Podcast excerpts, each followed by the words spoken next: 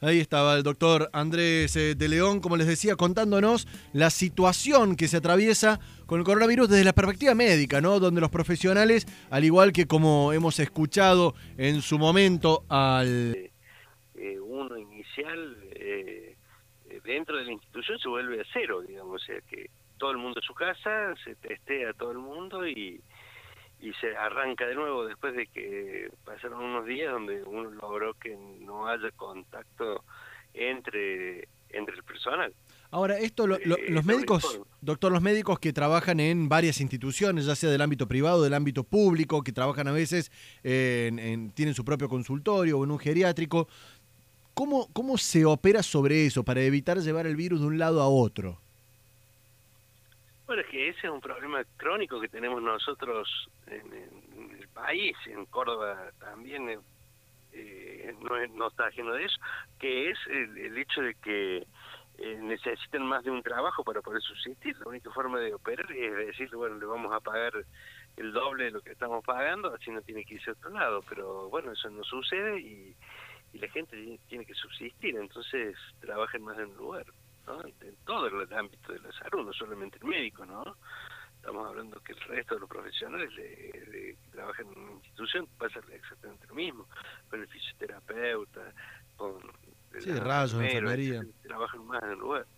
Doctor, consultarle esto ya a modo informativo, más allá de esta situación general. Le digo, ¿hay algún eh, nosocomio más complicado que otro que se pueda saber? Digo, hay información de algún hospital de la zona sur con uh, unos 70 profesionales con contagios, ¿puede ser?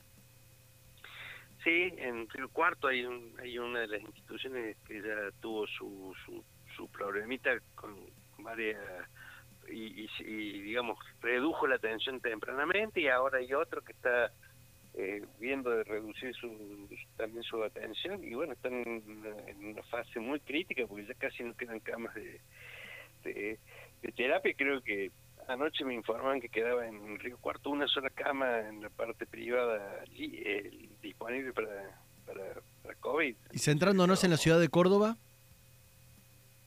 Y en, la ciudad de Córdoba eh, hay, hay más disponibilidad porque hay muchas más instituciones en relación a la población que hay.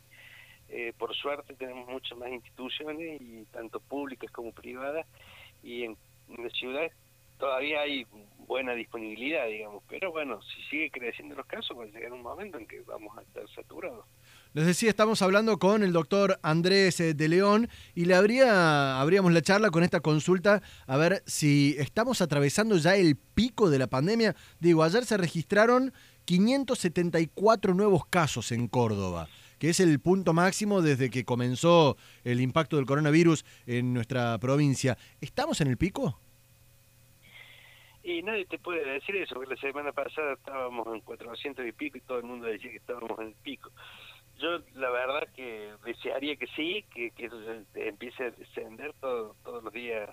Sueño con que empiece a descender, pero si no baja la circulación de gente, eh, bueno, esto se va a mantener. Lo escuchamos entonces al doctor Andrés de León, titular del Consejo Médico de la provincia de Córdoba. Muchísimas gracias, doctor, por los minutos al aire. Bueno, Jonathan, un gusto. Saludos a toda la audiencia. Igualmente, hasta la próxima.